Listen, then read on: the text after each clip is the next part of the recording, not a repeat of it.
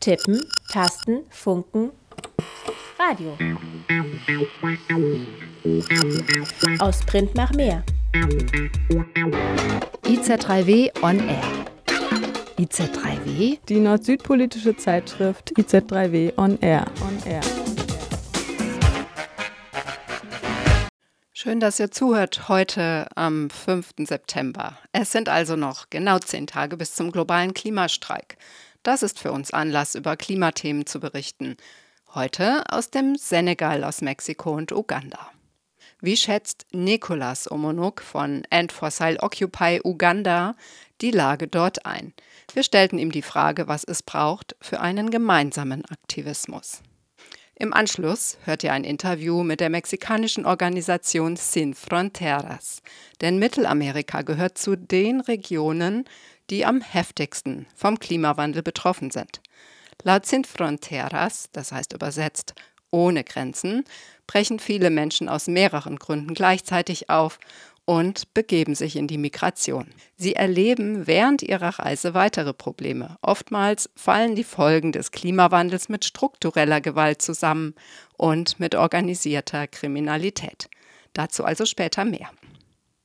Zunächst einmal kommentiert ein senegalesischer und ein südafrikanischer Klimaengagierter den europäischen Hunger nach Gas.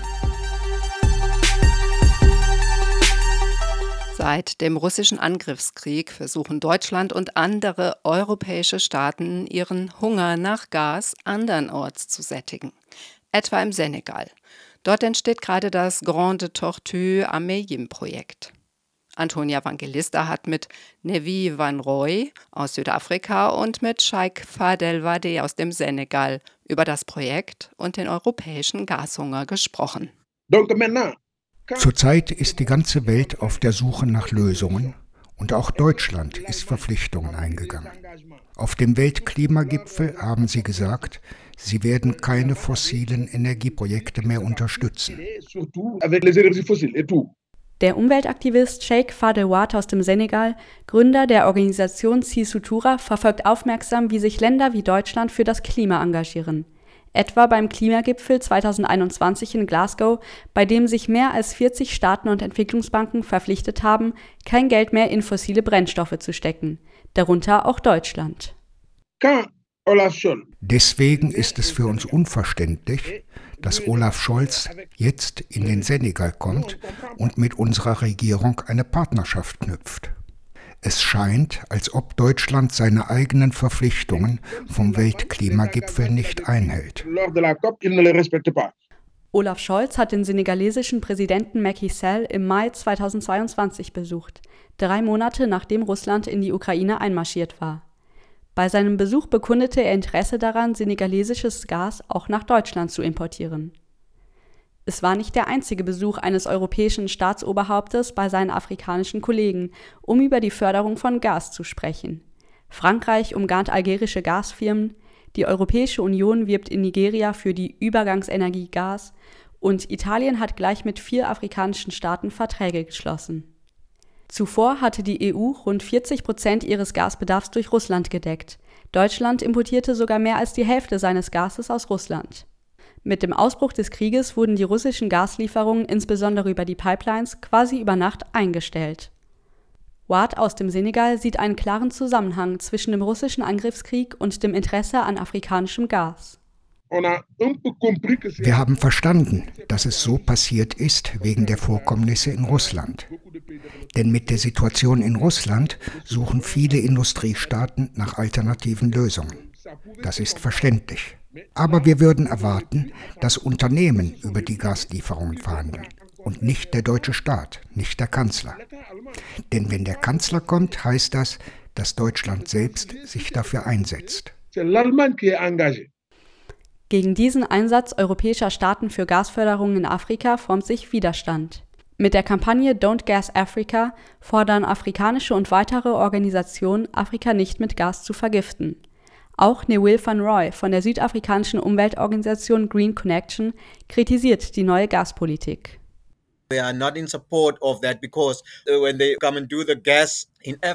Wir unterstützen das nicht, denn wenn sie Gas in Afrika fördern, tun sie das ohne Respekt für unsere Existenzgrundlagen und unsere Umwelt. Deswegen sind wir nicht zufrieden damit, wie sie diese Entwicklung vorantreiben. Und die traurige Realität ist, dass unsere Regierungsvertreterinnen und Ministerien zustimmen und den Firmen erlauben, hier ihre Aktivitäten auszuüben. Sie stellen Gas als Transition Fuel, einen Brennstoff des Übergangs, dar. Aber wir glauben nicht, dass Gas eine Brückentechnologie ist, die Teil ist von einer Partnerschaft des gerechten Wandels. Wir sind nicht mit der Verwendung von Gas einverstanden und wir sprechen uns gegen dieses falsche Narrativ aus, das Sie jetzt predigen. Uh,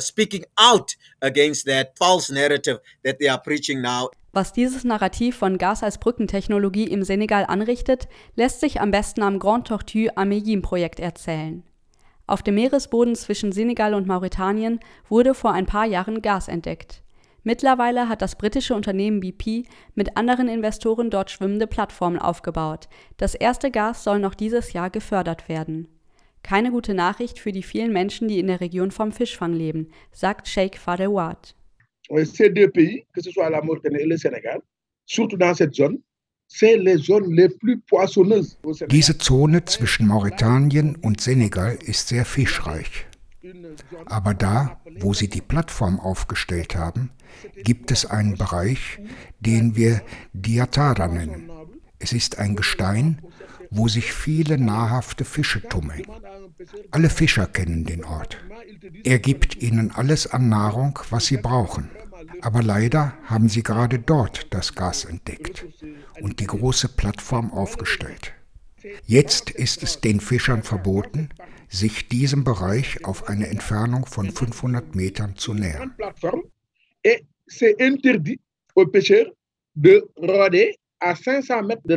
Schon in den vergangenen Jahren bekamen die senegalesischen Fischer immer mehr Konkurrenz von ausländischen Fischerdampfern, die viel größere Schiffe und Netze hatten als die einheimischen Fischer mit ihren bunt bemalten Holzbooten. Der Druck wird durch die Gasfirmen noch größer. Weil die Fischerei vielen Menschen Arbeit gibt. In Saint-Louis zum Beispiel, wo das Gas entdeckt wurde, sind mehr als 5000 Boote registriert. Jedes Boot beschäftigt 30 bis 40 Menschen. Die illegale Migration verstärkt sich, weil die Leute keinen Fisch mehr haben, weil sie nicht mehr in die fischreichen Zonen wie Diatara kommen. Es sind Leute, die das Meer gut kennen. Sie haben keine Angst davor. Was bleibt ihnen noch übrig? Sie nehmen ihr Boot, mit dem sie eigentlich fischen gehen, und sie suchen andere Leute, die eine Überfahrt bezahlen und bringen sie nach Europa.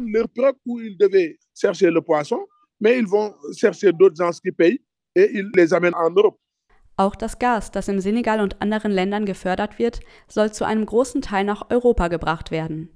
Die deutsche Regierung hat zwar kürzlich erklärt, keine Gasprojekte im Senegal zu fördern, aber gleichzeitig bezeichnet es Gas auch im Senegal weiter als wichtige Brückentechnologie. Laut Neville von Roy von der Don't Gas Africa Campaign wiederholt sich so eine Geschichte der Ausbeutung.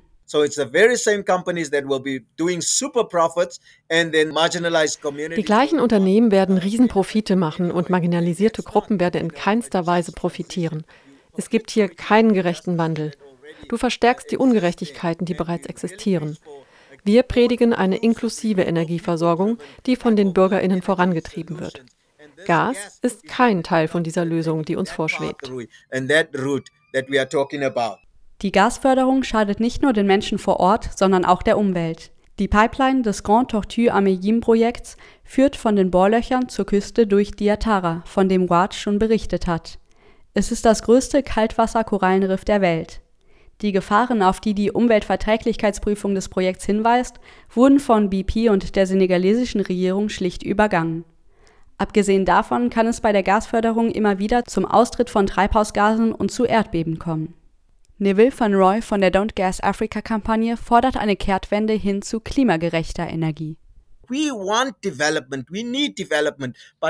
wollen und brauchen Entwicklung. Aber als Menschen in Afrika wissen wir, welche Entwicklung wir wollen. In dieser Zeit des Klimawandels müssen wir auf erneuerbare Energien setzen. Wir brauchen saubere Energiequellen. Der afrikanische Kontinent hat ein enormes Potenzial für erneuerbare Energien. Warum können die Unternehmen ihre Profite nicht verwenden, um eine erneuerbare Energieversorgung aufzubauen? Eine Versorgung für die Gemeinden, die in den Händen der Bürgerinnen liegt statt dass die Unternehmen Menschen vertreiben und Konflikte in ganz Afrika schüren. Das wollen wir nicht. Er sieht die europäische Gasindustrie in der Verantwortung für aktuelle Konflikte, etwa bei der ECOP Ölpipeline in Ostafrika oder dem bewaffneten Konflikt im Norden Mosambiks, wo es ebenfalls große Gasvorkommen gibt. Statt einer Gasförderung, die von europäischen Unternehmen und Staaten vorangetrieben wird, spricht sich Van Roy dafür aus, dass die Menschen vor Ort über ihre Energiequellen selbst entscheiden. Dazu gehört auch, dass sie das Geld verwalten, das durch die Ressourcen unter ihrem Boden und vor ihren Küsten eingenommen wird. Für ihn ist klar, dass sie weisere Entscheidungen treffen und so endlich selbst von der Energiepolitik ihrer Regierung profitieren könnten. In dem Beitrag hörten wir den Umweltaktivisten Sheikh Fadel Wade aus dem Senegal, Gründer der Organisation Si Sotura, und zudem Nevi Van Roy von der südafrikanischen Umweltorganisation The Green Connection. Den Beitrag könnt ihr übrigens nachhören und auch das Skript dazu nachlesen, und zwar auf www.iz3w.org. Ja, das etwas kryptische Kürzel IZ3W steht für das Informationszentrum Dritte Welt, das den Südnordfunk produziert und auch für unsere gleichnamige Zeitschrift. Übrigens geben wir im Oktober ein Dossier zu Klimadebatten heraus. Die Dürre am Horn von Afrika hat vor allem in Kenia, Somalia, Südsudan und Äthiopien zu Vertreibungen geführt. Aber auch in Uganda. Das Land hat aus benachbarten Regionen Flüchtlinge aufgenommen und leidet zugleich selbst unter dem Klimawandel. Die durchschnittliche Temperatur steigt in Uganda zwischen 1930 und heute um 1,7 Grad Celsius. Der Durchschnitt weltweit liegt bei 1,12 Grad. Bereits 2021 machten sich aus dem Osten Ugandas die Menschen auf den Weg vom Land in die Stadt weil Erdrutsche, Überschwemmungen und Dürren die Lebensgrundlagen vernichten. Unter den Betroffenen ist Nicolas Omonuk. Er setzte sich mit den Gründen auseinander und mit dem Klimawandel. Inzwischen ist er Klimaaktivist und macht sich dafür stark, dass fossile Energieträger im Boden bleiben. When you look at the lives of these people before they had homes, they had farms, they had food, they were going to school. Früher hatten die Menschen hier Häuser, Bauernhöfe eine gute Ernte und sie gingen zur Schule. Aber jetzt haben sie nichts mehr. Das war Nicolas Omonuk, Klimaaktivist aus Uganda. Wir sprachen mit ihm über die Auswirkungen des Klimawandels auf die Gemeinden in Uganda und darüber, wie die Klimakrise Menschen in die Migration zwingt. As Nicholas is an esteemed leader in the climate movement. At only 23 years old, he is a member of the Rise Up movement. Wir freuen uns sehr, dieses Gespräch hier zu senden, denn Nicholas ist ein bekannter Aktivist in der Klimabewegung in Uganda. Mit seinen 23 Jahren ist er Mitglied der Rise Up Bewegung von Fridays for Future MAPA, also der Gruppe der am meisten betroffenen Personen und Gebiete. Und er ist Mitbegründer der Uganda-Gruppe von End Fossil Occupy. Letzten Dezember besuchte der die COP27 in Ägypten, die jährliche Weltklimakonferenz der Vereinten Nationen. Nicolas erzählte im Juli dem Südnordfunk, wie er zum Klimaaktivismus gekommen ist. With that, let's dive right in and hear Nicholas recount his journey to becoming a climate activist.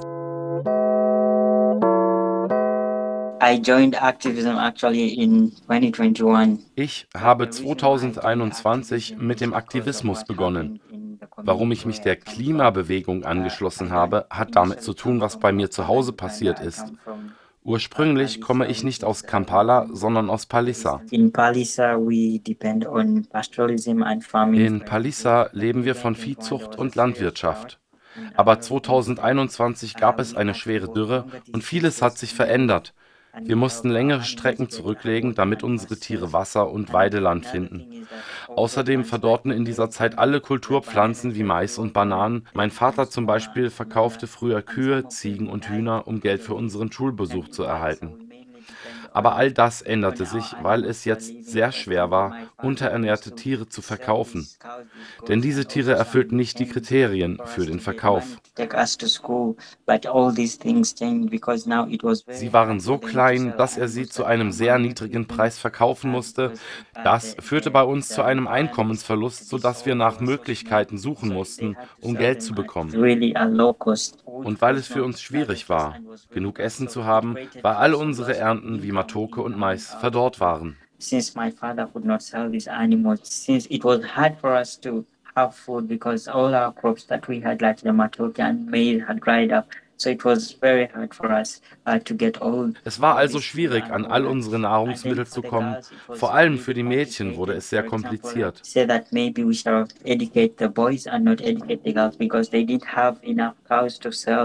So mussten einige Nachbargemeinden und auch unsere Nachbarn Prioritäten setzen und sagen, dass wir vielleicht die Jungen in die Schule schicken können, aber nicht die Mädchen. Weil die Nachbarn keine gesunden Kühe mehr hatten, um sie zu verkaufen und damit das Schulgeld Geld zu finanzieren. Also mussten die Mädchen zu Hause bleiben, einige wurden dann früh verheiratet. Andere Mädchen brachen die Schule ab, um zu Hause zu helfen, um Wasser zu holen. Das war sehr schmerzhaft. But then when I came doch damals wusste ich nicht wirklich, dass das alles mit dem Klimawandel zu tun hatte. Als ich dann an die Universität kam und etwas über den Klimawandel herausfand und was da mit uns passiert, fragte ich mich, wie kann ich Teil der Lösung sein? Damals wurde ich in den sozialen Medien und überall aktiv und beteiligte mich an Streiks und all dem. Do you have the feeling that Hast du das Gefühl, dass dein Aktivismus von der ugandischen Regierung überhaupt gehört wird? Hast du manchmal das Gefühl, dass du in ein schwarzes Loch predigst oder dass deine Aktionen wirklich etwas in deiner Gemeinde und deinem Land bewirken? Ja, ich denke, dass die Aktionen, die wir durchführen, etwas bewirken, wie zum Beispiel die Baumpflanzprojekte, die umweltfreundlichen Projekte und die Bereitschaft Bereitstellung von Solarzellen und all das. Sie funktionieren und schaffen Bewusstsein bei den Menschen. Sie tragen dazu bei, dass die Menschen etwas darüber erfahren und helfen so vielen Menschen, vor allem in Schulen und in den Gemeinden. Aber die Aktionen konzentrieren sich normalerweise nicht auf die ugandische Seite, denn wenn wir unsere ugandischen PolitikerInnen ins Visier nehmen, ist das für uns riskant und wird ein Problem für unsere Sicherheit. Vor allem für unseren Lebensunterhalt, denn viele Menschenrechtsaktivisten hier in Uganda werden entführt und einige werden getötet oder wir wissen nicht, wo sie sich gerade aufhalten. Wir gehen also ein großes Risiko ein, wenn wir uns in unserem Klimakampf auch an PolitikerInnen wenden, insbesondere in Uganda maybe looking on a more regional level. We're just curious to know what specific challenges you're facing. Wir wüssten gerne, mit welchen spezifischen Herausforderungen die Klimaaktivistinnen in Uganda auf regionaler Ebene konfrontiert sind. Wie engagiert sich die Jugend und die lokalen Gemeinden in diesem Aktivismus?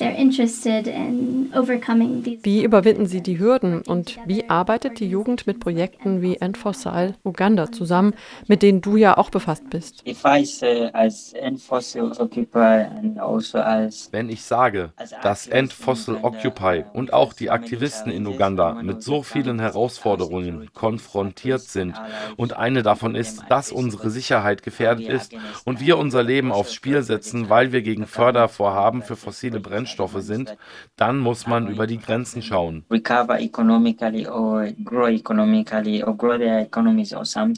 Die Regierungen glauben, dass diese Projekte ihnen helfen werden, sich wirtschaftlich zu erholen oder zu wachsen oder ihre Ökonomie zu entwickeln oder sowas. Sie sind sich nicht bewusst, dass all das von Ländern des globalen Nordens finanziert wird. Ich kann ein Beispiel dafür geben. In Uganda gibt es ein Projekt für fossile Brennstoffe, die East African Crude Oil Pipeline. Wenn man sich dieses Projekt ansieht, stellt man fest, dass Uganda 15% Anteile innehat. Tansania erhält ebenfalls 15 Prozent und dann gehören 60 Prozent Total Energies, ein französisches Unternehmen in Europa und 8 Prozent gehen an ein chinesisches Unternehmen.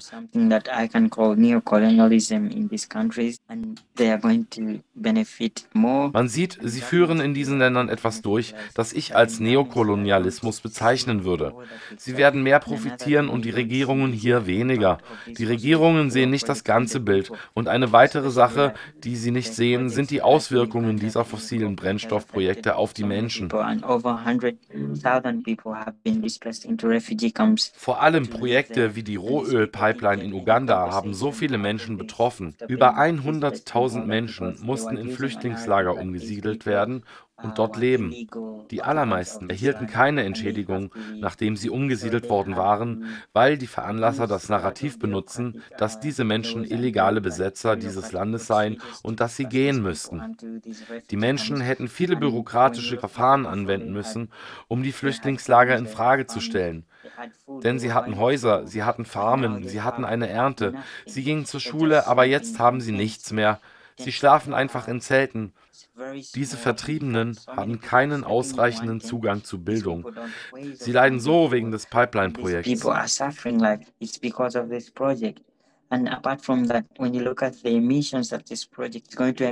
Davon abgesehen werden durch dieses Projekt über 30 Millionen Tonnen Kohlenstoffemissionen freigesetzt, die die globale Erwärmung und den Klimawandel verstärken werden, was wiederum mehr Leid für die Menschen bedeutet.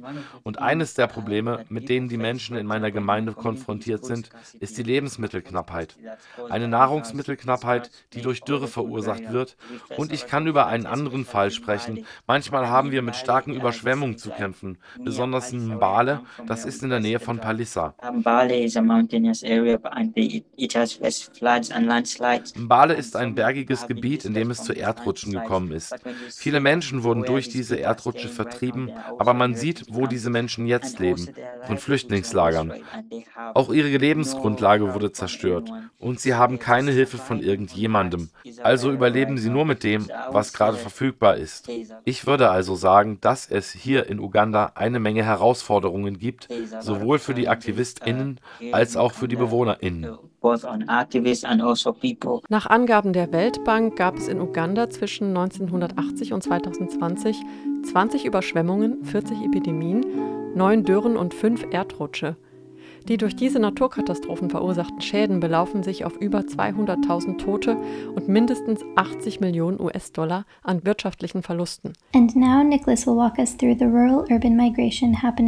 Wir fragten Nicholas nach dem Zusammenhang zwischen Klimakrise und Migration. Er wird uns die Land-Stadt-Wanderung in Uganda als Folge des Klimawandels und den traurigen Realismus der klimabedingten Todesfälle erläutern. Meistens sind es Leute auf dem Land, die die schlimmsten Auswirkungen der Klimakrise zu spüren bekommen. Und manchmal können sie das nicht mehr verkraften. Sie verkaufen ihr Land, sie verkaufen ihre Tiere, um etwas Geld zu bekommen. Einige erhalten vielleicht 5 oder 10 Millionen ugandische Schilling, also zwischen 1200 und 2400 Euro. Und mit diesem Geld ziehen sie um. Das nennen wir, glaube ich, Land-Stadt-Migration. Sie verlassen die ländlichen Gebiete und kommen in die Stadt nach Kampala, um nach besseren Perspektiven zu suchen. Denn in Kampala bieten sich erst einmal viele Möglichkeiten. Man kann sein Leben verändern, wenn man Glück hat.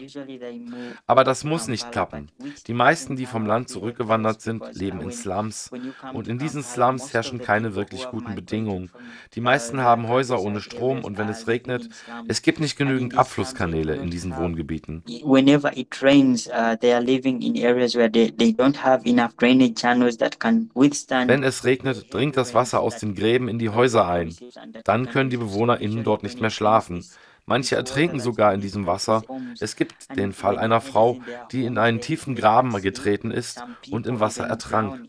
Das Wasser schwemmte sie weg und wir brauchten drei bis vier Tage, um ihre Leiche zu finden. Die Menschen wandern vom Land ab, um nach besseren Möglichkeiten zu suchen, weil sie keine Landwirtschaft mehr betreiben können, weil sie nicht mehr von ihren Tieren leben können und nicht mehr vom Verkauf von Mais oder anderen Lebensmitteln. Also ja, es gibt sehr viele Herausforderungen und wir müssen einfach zusammenarbeiten, um Lösungen dafür zu finden. We would like to know if you could suggest three ways Kannst du drei Dinge vorschlagen, wie die Menschen in Uganda oder auch auf der ganzen Welt dazu beitragen könnten, die steigende Vertreibung durch den Klimawandel zu verhindern? What would they be? I think the main thing is what the people in the global north should do and not the people in, in Uganda because uh, Das Wichtigste ist, was die Menschen im globalen Norden tun sollten und nicht die Menschen in Uganda. Denn für uns in Uganda ist es schwierig, den Menschen zu helfen. So hat selbst die Regierung in Uganda nicht genug Kapazitäten, um denjenigen zu helfen, die durch die Überschwemmungen vertrieben worden sind. we have to focus more on. Wir müssen uns also mehr auf die Hauptursache konzentrieren und das sind die Emissionen, die von den Ländern des globalen Nordens ausgestoßen werden. Ich denke, deine Frage geht an dich zurück, denn du bist in Deutschland oder in Europa. Ihr müsst eure Regierungen dazu drängen, alles in ihrer Macht Stehende zu tun, um die Finanzierung von Projekten mit fossilen Brennstoffen in Afrika und in den Entwicklungsländern zu stoppen. Denn Total Energies ist ein französisches Unternehmen, ein europäisches also, das Projekte für fossile Brennstoffe finanziert. Deshalb solltet ihr eure Regierungen dazu drängen, die Stimmen afrikanischer AktivistInnen zu verstärken und dafür zu sorgen, dass sie im globalen Norden eine Plattform zum Sprechen haben. Vergewissert euch, dass ihr diese Botschaft verbreitet, dass ihr sie an verschiedene Medienhäuser und an PolitikerInnen in Europa weitergebt, damit sie wissen, dass ihre Entscheidungen Schäden und Verluste in diesen Ländern verursachen und vieles in diesen Ländern verändern. you people should push your governments also. Daher denke ich, dass die Lösung darin besteht, dass ihr eure Regierung und auch euch selbst dazu bringt, die Finanzmittel für erneuerbare Energien und nachhaltige Energien in euren Ländern aufzustocken und Entwicklungsländer dabei zu unterstützen, nicht von fossilen Brennstoffen abhängig zu sein und eine Wirtschaft zu finanzieren mit Klimafinanzierung. Diese Mittel können den Ländern im globalen Süden bei einem gerechten Übergang helfen, auch hin zu erneuerbaren Technologien. Denn viele Ressourcen wurden in den Entwicklungsländern ausgebeutet, vor allem in Afrika. Diese Ressourcen wurden in den Ländern des globalen Nordens genutzt, um deren Wirtschaft auszubauen. In der Demokratischen Republik Kongo werden Ressourcen abgebaut wie Kobalt und Kohle und werden in europäischen Ländern für das Wirtschaftswachstum dort genutzt. And it's because of the neocolonialism which is happening and Das alles wegen des Neokolonialismus, der stattfindet. Es ist zu viel für die Menschen in Uganda, das alles herauszufinden. Nur wir Aktivisten erfahren davon und versuchen dagegen zu kämpfen. Es liegt also an euch, die ihr im globalen Norden lebt, dagegen anzukämpfen und die Botschaften zu verbreiten und der Welt zu helfen, sich zu verändern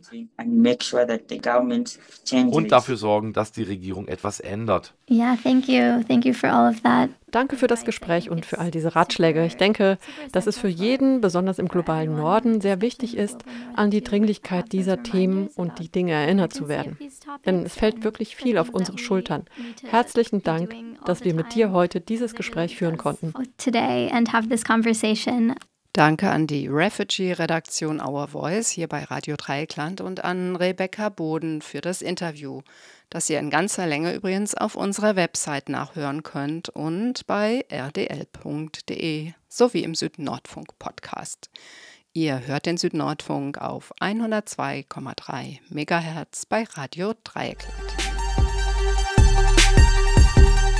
Nicht alle, die von der Klimakrise so hart betroffen sind, haben auch die Kraft, sich im Aktivismus einzusetzen. Von der Klimakrise und den sich häufenden Katastrophenmeldungen fühlt man sich ohne Zweifel auch schnell überwältigt. Warum aber engagieren sich Menschen dennoch und woher nehmen sie ihre Motivation?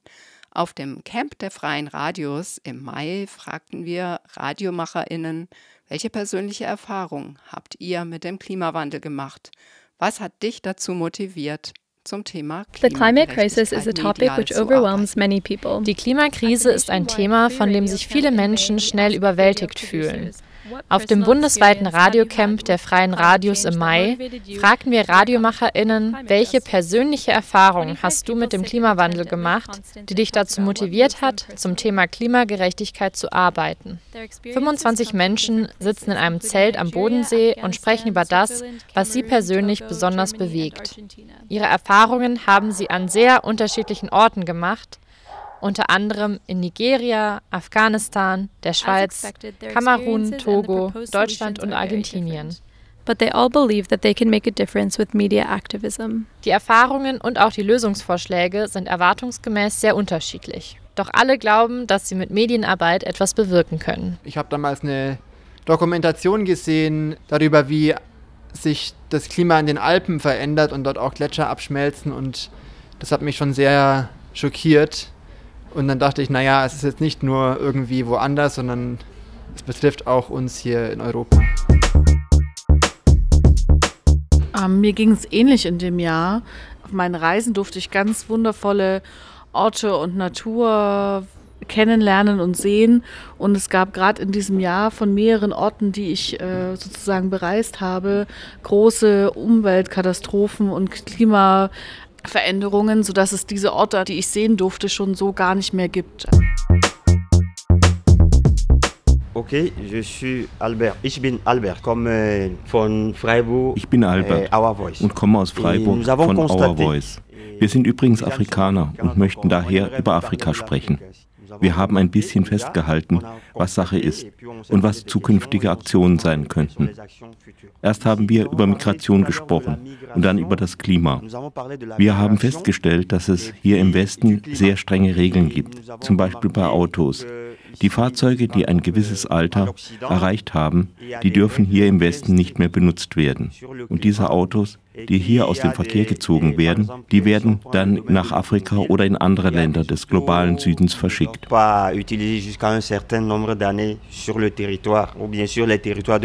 Mais le constat que nous avons fait, c'est que quand ces automobiles qui sont interdits ici, on les fait partir en Afrique. Und wenn diese Fahrzeuge dann dort ankommen, verschmutzen sie dort weiter die Umwelt.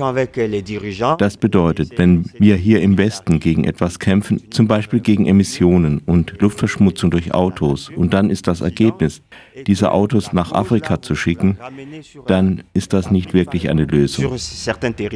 Je crois que le problème n'est pas résolu. Et ce qui fait qu'il y a toujours euh, les problèmes pour la culture. Das wirkt sich dort direkt auf den Anbau von Nahrungsmitteln aus, auf die Landwirtschaft und hat Folgen für die Natur vor Ort und verursacht in der Folge dann auch Migration. Donc il y a quand même de la migration de, de certains produits de l'Europe qui vont vers l'Afrique, qui polluent. Also es gibt sozusagen die Migration von umweltschädlichen, ausrangierten Produkten in Richtung Afrika und dort wird am Ende eine Migration ausgelöst, die Menschen bewegen sich Richtung Europa. Das sind die Fragen, die wir uns gestellt haben. Was können wir da machen?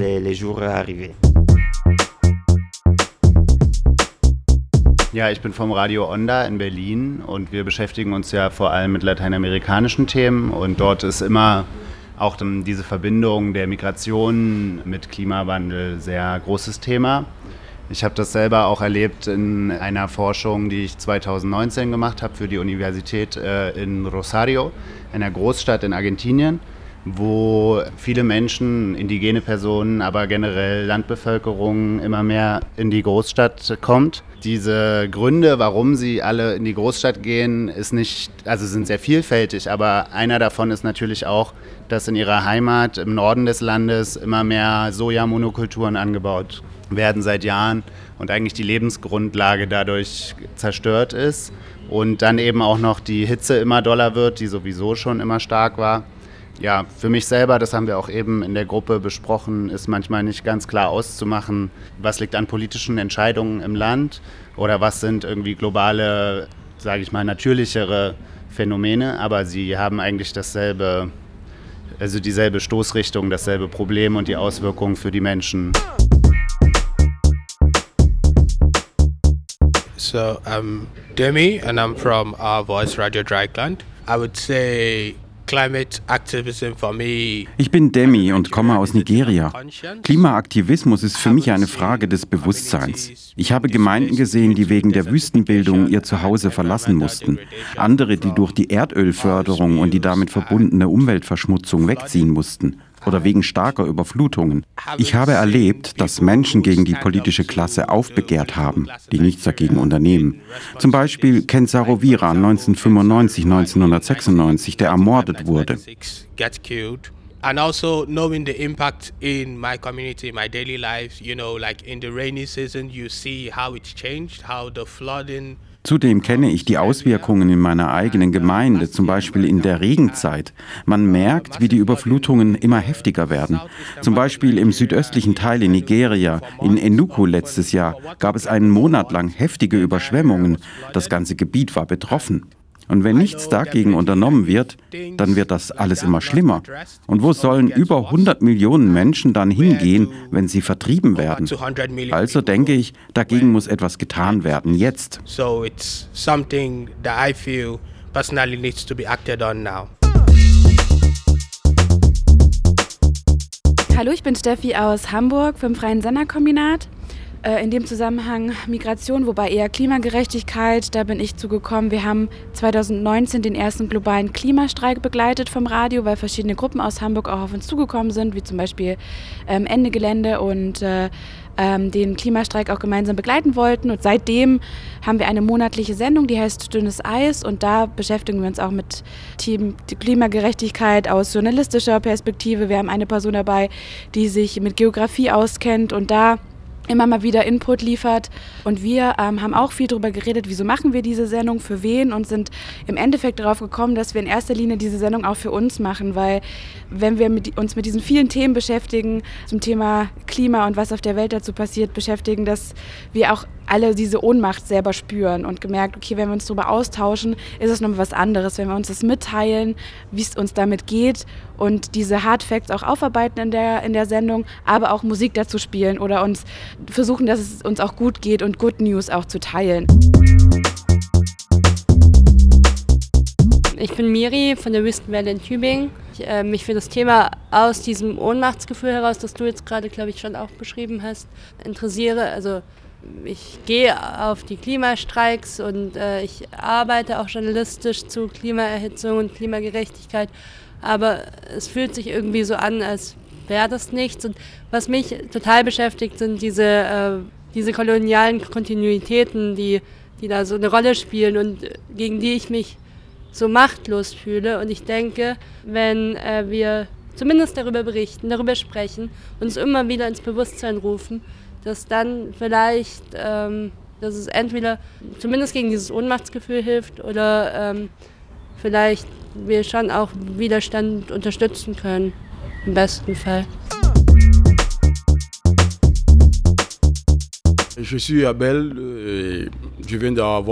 Euh. Ich bin Abel und komme vom Refugee Radio Our Voice.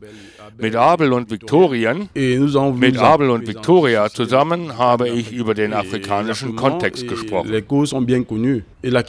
Gründe für den Klimawandel sind ja schließlich bekannt. Was wir uns gefragt haben, ist, warum werden Gesetze hier eingehalten, aber nicht in Afrika? Wir haben also über die Migration von Autos und alten Kühlschränken gesprochen, die dorthin geschickt werden, nachdem sie hier ausrangiert wurden. Et maintenant, c'est poser la question au niveau des solutions, parce que les causes, on les connaît déjà, mais maintenant, euh, les solutions, ici, c'est beaucoup plus au niveau des pouvoirs publics. Dann sprachen wir über die Lösungen und die sind eine Frage der Öffentlichkeit, des öffentlichen Bewusstseins. Wir denken, da kann man Bewusstseinsarbeit leisten, auch um Respekt für die Einhaltung der Gesetze einzufordern. Wir haben das Beispiel des Unternehmens Bolloré genannt, ein französisches Logistikunternehmen, das Eisenbahngleise herstellt. In Frankreich zum Beispiel werden von Bolloré die Gesetze eingehalten, man spart Energie, und nutzt grüne Elektrizität. Aber in Kamerun wird weiterhin Treibstoff genutzt, der die Umwelt verschmutzt. Ich bin einverstanden, Der Kampf betrifft alle. Ich bin jetzt in Deutschland und ich bin damit einverstanden, den Kampf in Deutschland zu führen. Doch als Afrikaner würde ich sehr gerne meinen Kampf auch für die Verhältnisse dort einsetzen. Ich bin Fritzi aus Hamburg vom FSK. Ich beschäftige mich gerade wieder so ein bisschen mehr mit so äh, Klima- und Umweltkämpfen, weil in Hamburg bald ein Kongress stattfindet, der System Change Kongress. Und der Kongress hat so den Zweck, so verschiedene Kämpfe miteinander zu verbinden. Feministische Kämpfe, ähm, halt Klimakämpfe, antikoloniale Kämpfe, antirassistische Kämpfe, genau. Dass man so ein bisschen guckt, okay, wie kann man eigentlich mehr zusammenarbeiten. Ja. Hallo, äh, ich bin Leandra. Was ich noch hinzufügen würde, ist einfach, dass ich grundsätzlich finde, dass die Klimagerechtigkeitsbewegung muss einfach antikolonial sein und das hängt so direkt zusammen und das Asylsystem in der Schweiz ist so unglaublich krass und ja, das hängt so direkt zusammen und eben auch mit den ganzen Konzernen, die wir haben. Unser ganzer Profit ist von diesen scheiß Konzernen, die schon seit Jahrhunderten Menschen ausbeuten und ja. Ich bin Ali. Wir auch arbeiten bei Our Voice Radio Dreieckland und äh, ich interessiere mich für äh, dieses Thema, weil ich eigene Erfahrungen hatte in Afghanistan und äh, meine Familie und meine Freunde noch haben und die Situation in Afghanistan schlechter und schlechter werden, weil bevor Taliban wir hatten eine Regierung und, äh, und benutzen unter, Underground Water. Also es war verboten, aber jetzt viele Leute benutzen dieses Wasser, weil sie haben keine Möglichkeiten andere Einkommen, weil mehr als 90 Prozent von der Bevölkerung äh, arbeiten in dieses Bereich und das ist jetzt ein äh, großes Problem. Hallo, ich bin Mia vom Radio Lora aus Zürich. Der Klimawandel ist, ist irgendwie auch so ein riesen abstraktes Objekt und ich persönlich sehe mich auch irgendwie ein bisschen in der Verantwortung als eine weiße Person, die im äh, globalen Norden lebt und eben gerade irgendwie in der Schweiz, wo viele Riesenkonzerne ihren Wohnsitz haben, ja, das Auge drauf zu behalten, was die machen, darüber zu berichten als, als Medienschaffende, damit eben so Kämpfe im globalen Süden irgendwie auch unterstützt werden können und dass wir nicht nur über sie berichten, sondern eben auch uns mehr mit ihnen verbinden und so unsere Kämpfe auch stärker machen und nicht aneinander vorbei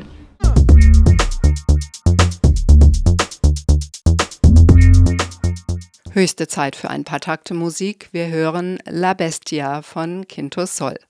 Es geht also um die Bestie. Das ist ein Güterzug, der durch Mexiko an die US-amerikanische Grenze fährt und den viele Migrantinnen aus Mittelamerika nutzen. Der Zug wird auch Todeszug genannt. Viele Menschen stürzen, es gibt Überfälle, Erpressungen, Ermordungen und so weiter. In dem Song werden diese Erfahrungen von Menschen aus El Salvador, Guatemala, Honduras und Nicaragua verarbeitet. Allá me asaltaron y me quitaron todo, la mochila y todas las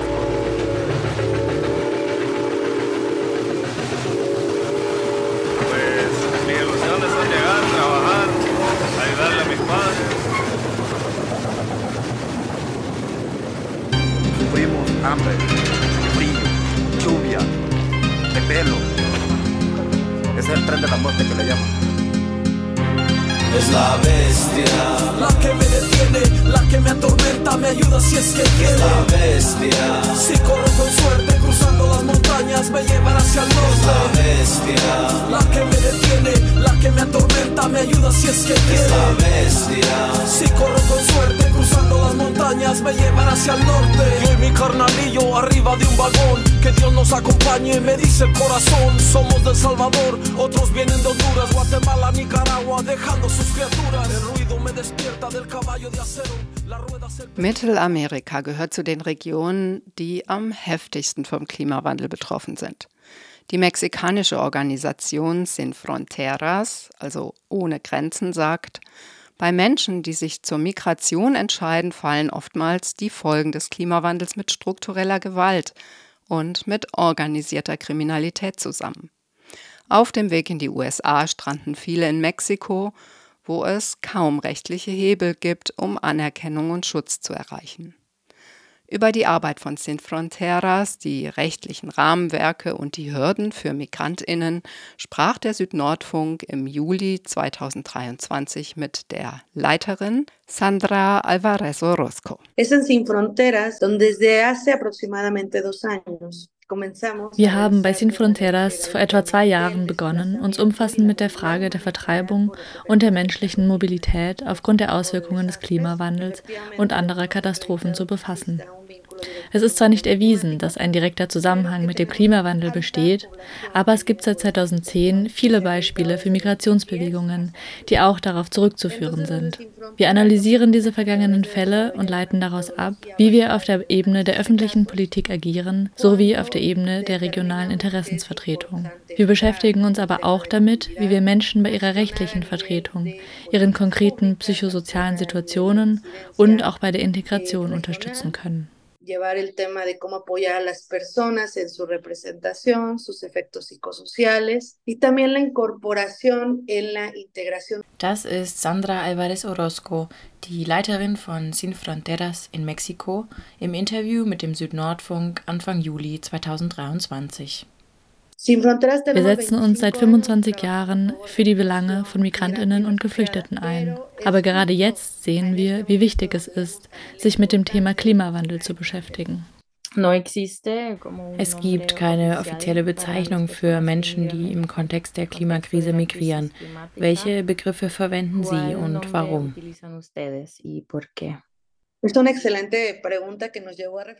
Das ist eine gute Frage, die uns auch in den letzten zwei Jahren beschäftigt hat. Wir beziehen uns auf das Konzept der menschlichen Mobilität aufgrund der Auswirkungen des Klimawandels und anderer Katastrophen. Menschliche Mobilität umfasst sowohl Wirtschaftsmigrantinnen und Menschen, die keiner direkten Gefahr ausgesetzt sind, wenn sie in ihr Herkunftsland zurückkehren, genauso wie Binnenvertriebene, Asylsuchende und Geflüchtete, die internationalen Schutz suchen. Sin Fronteras bezieht sich auf diese beiden Gruppen. Wenn es also um Bezeichnungen im Kontext des Klimawandels geht, dann kann man die Menschen nicht einfach Geflüchtete nennen, da es momentan kein adäquates Instrument gibt, um ihnen diesen Status zuzuschreiben. Gleichzeitig darf man nicht außer Acht lassen, dass es in diesem Kontext Menschen gibt, die vertrieben werden und die internationale Grenzen überwinden müssen. Deshalb sprechen wir von menschlicher Mobilität im Allgemeinen. Wir versuchen natürlich, eine rechtliche Anerkennung zu erreichen, abhängig von den Besonderheiten jedes einzelnen Falls. Wie hängen Klimakrise und Migration zusammen, insbesondere in Mexiko und Mittelamerika?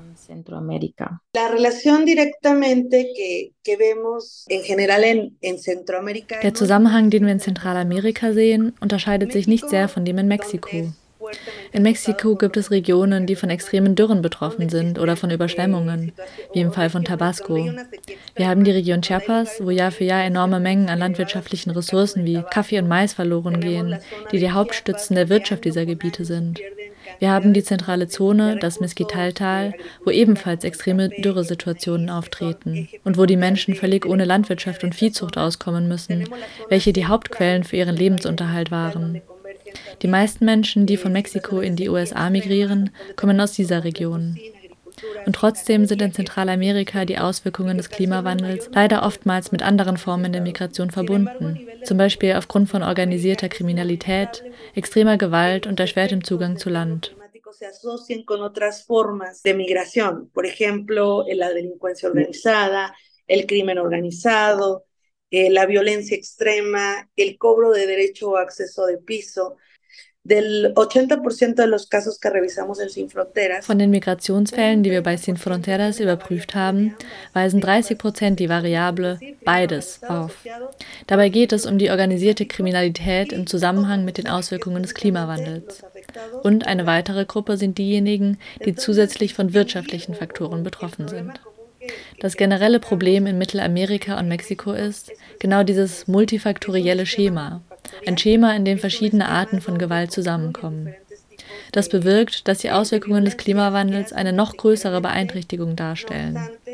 Von diesen 30 Prozent können wir sagen, dass etwa 1,5 Prozent der Menschen ausschließlich wegen ökologischer Probleme oder aufgrund von Ursachen, die mit dem Klimawandel zusammenhängen, migrieren.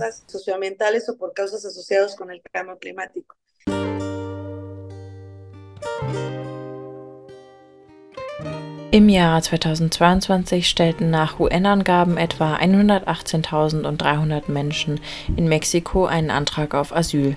Die meisten von ihnen kamen aus Honduras, Kuba und aus Haiti.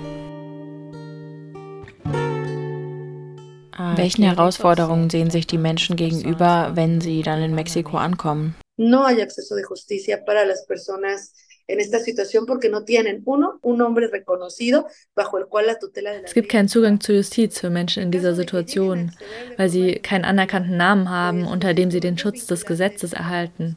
Die verbindlichen Instrumente, die wir in Form von der Erklärung von Escazú, Cartagena und dem Gesetz über Asyl und ergänzenden Schutz haben, sind nicht umfassend genug, um diese Art von Personen und das internationale Verbot der Zurückweisung anzuerkennen. Andererseits mangelt es auch an einer umfassenden Analyse jedes einzelnen Falles durch die Behörden. Diese urteilen in der Regel einfach anhand des ersten Eindruckes, ohne den Betreffenden die Möglichkeit zu geben, sich selbst zu äußern.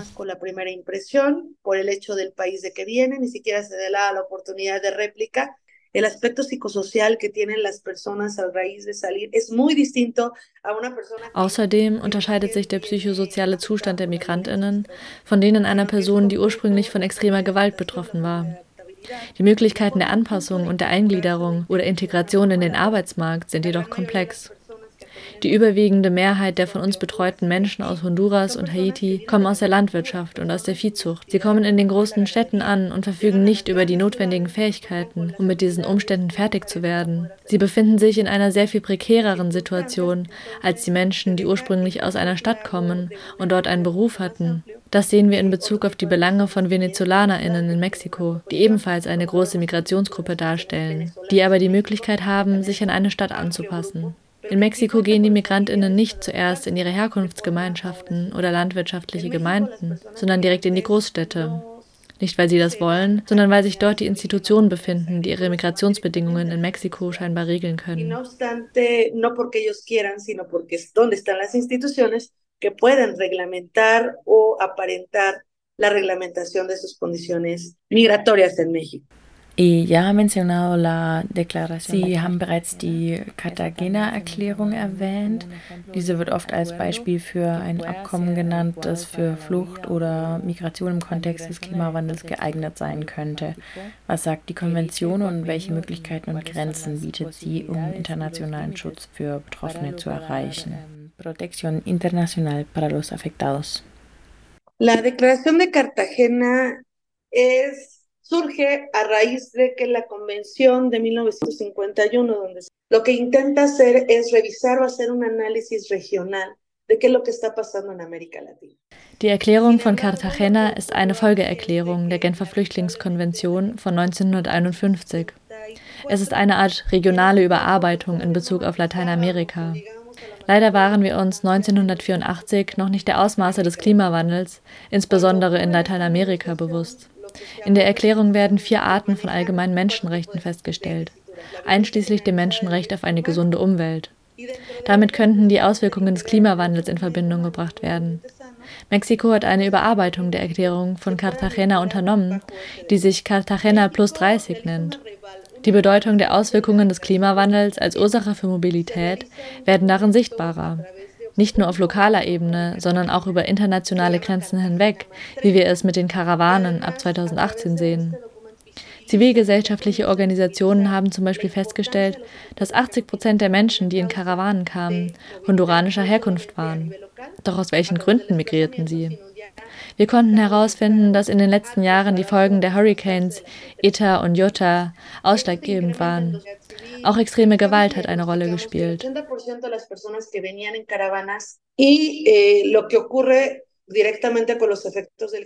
Die mexikanische Flüchtlingskommission urteilte hingegen, dass die Menschen aufgrund der Auswirkungen des Klimawandels nicht als Geflüchtete anerkannt werden können. Das Haupthindernis auf lateinamerikanischer Ebene ist, dass die Erklärung von Cartagena kein verbindliches Instrument ist, obwohl sie von verschiedenen Ländern unterzeichnet wurde. Der Charakter der Erklärung ist in der überwiegenden Mehrheit der Länder normativ. Außerdem ist die Interpretation der Erklärung unklar. Ich kann zwar sagen, dass es um Menschenrechte geht, aber wie kann man die Auswirkungen des Klimawandels effektiv anerkennen? Gibt es Beispiele für erfolgreiche Asylverfahren in Mexiko, die als Vorbild dienen können in Mexiko? Nein, wir haben vor einiger Zeit mit mehreren zivilgesellschaftlichen Organisationen darüber diskutiert und drei Gründe benannt. Erstens, das mangelnde Wissen der juristischen Akteure zu diesem Thema. Zweitens, die fehlende Ausweitung der Interpretation der Gesetze und die mangelnde Analyse der Fälle. Und drittens, mangelnder politischer Wille und fehlende Haushaltsmittel für die Organisationen, die sich mit Rechtsstreitigkeiten befassen. Denn abgesehen von den zivilgesellschaftlichen Organisationen übernimmt niemand die Vertretung dieser Fälle. Mit anderen Worten, es ist sehr komplex. Und von den Fällen, die wir bearbeiten, wurden einige eingestellt, weil die Menschen nicht mehr in Mexiko sein wollen. Ihre Verfahren laufen seit mehr als drei Jahren und sie suchen bereits nach einer Möglichkeit, in die Vereinigten Staaten zu gelangen. Ein weiteres Problem ist, dass sie zwar den Ersatzschutz gewährt bekommen, aber mehr auch nicht. Das ist das Einzige, was wir erreichen konnten. Aber wir wissen, dass es nicht der beste Aufenthaltsstatus ist und dass er viele Rechte einschränkt. Sie sagen, es fehlt der politische Wille. Inwiefern hat das mit dem Jahr 2018 zu tun und mit der sogenannten Flüchtlingskarawane? Ein riesiger Zug an Menschen, die sich durch Zentralamerika auf den Weg in die USA machten. Viele sagen, dass das eine Art Wendepunkt in der Migrationspolitik in der Region war. Así es, fue, fue un, un periodo de inflexión eh, aunado a dos niveles. Uno, los lineamientos que venían desde la política norteamericana. Das stimmt. Es war ein Wendepunkt, der auf zwei Ebenen stattfand. Zum einen, was die Richtlinien angeht, die von der US-Politik ausgingen. Die Migrationspolitik Mexikos ist zu 100 Prozent den politischen Entscheidungen der Vereinigten Staaten untergeordnet. Und dort ist der Klimawandel immer noch kein großes Thema. Mittel wurden gekürzt und das Thema wurde unsichtbar gemacht, abgesehen von der kurzen Aufmerksamkeit und den schnellen Maßnahmen, die dann getroffen wurden. Das Problem wurde vertuscht, wie wir in Mexiko sagen würden, was zu vielfachen Menschenrechtsverletzungen, Festnahmen, Militarisierung an der Grenze, massiven Abschiebungen in die Herkunftsländer und an die mexikanische Grenze führte und letztlich eine Verschärfung der Migrations- und Einwanderungspolitik in Mexiko mit sich brachte. Und das hat die Migration, die wir heute sehen, von 2018 bis 2023 verändert. Im Jahr 2023 sehen wir keine Karawanen an sich, sondern massive Migrationsströme, deren primäres Ziel es ist, in die Vereinigten Staaten zu gelangen. Auch die Rolle Mexikos als Asylland schwindet, weil wir nicht über die notwendigen Instrumente verfügen, um Sicherheit zu gewährleisten. Und die Frage nach den Auswirkungen des Klimawandels wird in der Migrationspolitik ignoriert. Se está desdibujando también el papel de México como país de asilo, porque no contamos con las herramientas necesarias para poder brindar esa certeza. Y el tema de los efectos del cambio climático está desdibujado en la política migratoria. Wo sehen Sie mögliche Wege, die in naher Zukunft beschritten werden können, um für Betroffene etwas zu bewirken? Si estamos hablando de movilidad eh, internacional, entonces estamos hablando Wenn wir über internationale Mobilität sprechen, dann geht es um die Schulung von Beamtinnen, um das Problem zu verstehen und die Bedeutung der Erklärung von Cartagena zu erweitern. Ein weiterer Punkt ist der Zusammenschluss der Zivilgesellschaft. Nicht nur von Organisationen, die sich mit Fragen der menschlichen Mobilität oder der Vertreibung befassen, sondern auch von Organisationen, die sich mit dem Klimawandel beschäftigen. Wir müssen verbindlich zusammenarbeiten, denn wir haben historisch gesehen zwar weltweit Erfahrung mit dem Phänomen der Migration, aber nicht mit dem Klimawandel. Ich denke, es ist sehr wichtig zu erkennen, dass es ein globales Problem ist. Aber was in Lateinamerika passiert, vom Süden bis nach Mexiko, wurde außer Acht gelassen. Wir sind von den Auswirkungen des Klimawandels stark betroffen. Wir sind diejenigen, die die schlimmsten Folgen zu spüren bekommen werden, weil es an einer soliden Wirtschaft, an Präventionsmechanismen und politischem Willen mangelt. Das ist ein Thema, das uns alle angeht. Letztendlich ist es wichtig, über andere Strategien nachzudenken, fernab von den Weltklimakonferenzen, den Vertragsstaatenkonferenzen, fernab von den bestehenden Prinzipien oder Regelwerken. Es ist wichtig, ein kollektives Bewusstsein zu haben und zu erkennen, dass wir alle gemeinsam, wenn auch unterschiedlich, verantwortlich sind.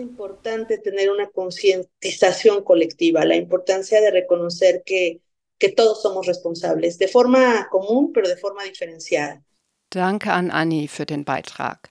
Nachhören und auch nachlesen könnt ihr unsere Beiträge, wie gesagt, in unserem Online-Magazin iz3w.org. Diesen Monat gibt es ausnahmsweise übrigens noch eine zweite Südnordfunk-Sendung. Und zwar am Freitag geht es um den Graphitabbau in Schweden und um klimaaktivistisches Engagement von Refugees. Also stay tuned. Wenn ihr über unsere Sendung regelmäßig informiert werden wollt, mit Links zu den Podcasts, dann abonniert unseren Newsletter ebenfalls auf unserer Website. Und wenn ihr mehr Stimmen hören wollt zu Klimakrise und Migration, dann schaut auf Instagram vorbei. Schön, dass ihr zugehört habt und danke an alle, die an der Sendung mitgewirkt haben. Ermöglicht wurden die Beiträge teilweise durch ein Projekt, das wir derzeit zusammen mit der Refugee-Redaktion Our Voice und mit Africorop Interact gestalten. Change Your Mind, Turn the Tide. Dank Unterstützung von Mindchanger, der Stiftung Zusammenarbeit und Entwicklung aus Baden-Württemberg. Aus Print nach mehr. IZ3W on Air. IZ3W? Die nord-süd-politische Zeitschrift IZ3W On Air. On Air.